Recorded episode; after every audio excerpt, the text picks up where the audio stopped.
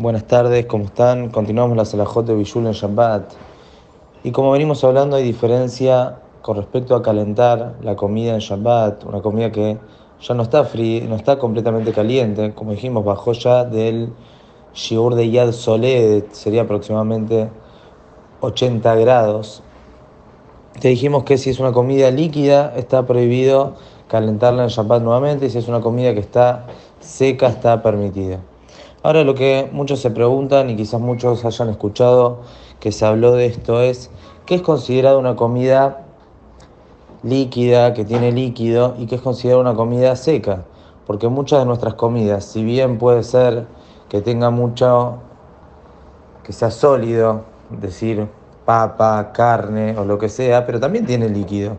No, no hablamos quizás de una comida que está completamente seca, como podría ser algún pedazo de carne que está completamente seco. Entonces, ¿qué es lo que se considera son una alajá que tiene líquido? ¿Y qué es, que es seco? ¿Tiene que ser completamente seco o si tiene algo de líquido está permitido?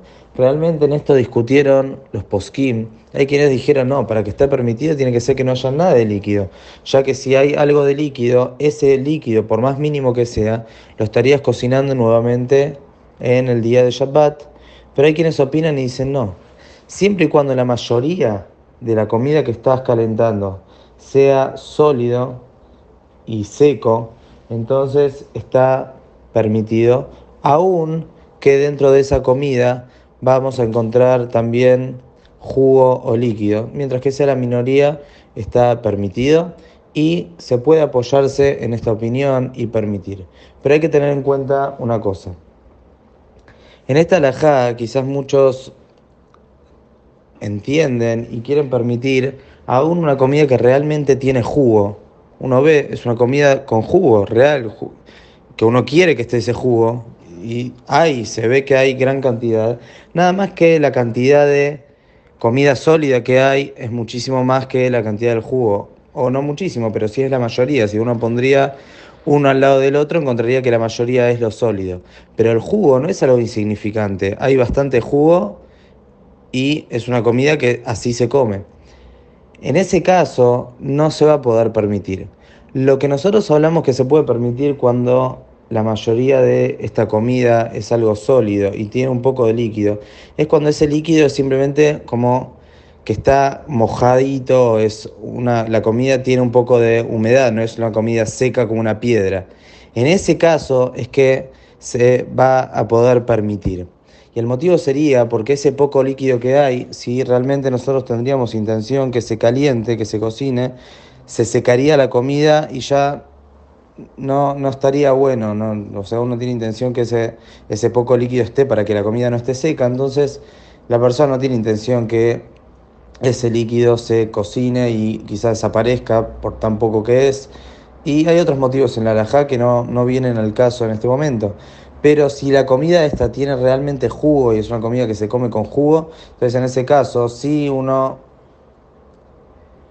está considerando ese jugo y no es simplemente algo secundario a la comida y no se va a permitir ponerlo nuevamente en la chapa en el día de Shabbat. Esto se pregunta muchísimo y hay veces que se confunden en este, en este punto. Si bien Rabbi Yosef, muchas veces quizás hemos escuchado que él es el que permite cuando la comida en su mayoría es sólido, pero ya su hijo, el David Yosef, en el libro de la Javerurá, y también se ve dentro de sus escritos, él aclara que todo lo que permitió el padre es de esta manera, que lo habló con él y él permitió de esta manera. Cuando la comida es, es sólida es, y abesh, como se dice, y nada más que está un poco mojada, como cualquier carne que tiene un poco de humedad o que tiene un poco de jugo, pero no que ese jugo es como cuando una salsa. En ese caso, no se va a permitir. De acá uno puede sacar conclusión, cada uno como hace la comida, uno no vamos a decir tantos ejemplos porque cada uno puede hacer diferente, pero como se hace un maude, por ejemplo, que es seco, pero está un poco mojado, entonces en ese caso se puede permitir, es alguna persona que lo haga con jugo, cada uno como lo haga. Pero esta sería la regla para poder entender en qué caso se va a permitir calentar en Shabbat y en qué caso no. De todas maneras, quien tiene alguna duda en todas estas cosas, se aconseja que consulte antes de Shabbat para poder hacer las cosas según la alhaja. Que tengan buenas tardes.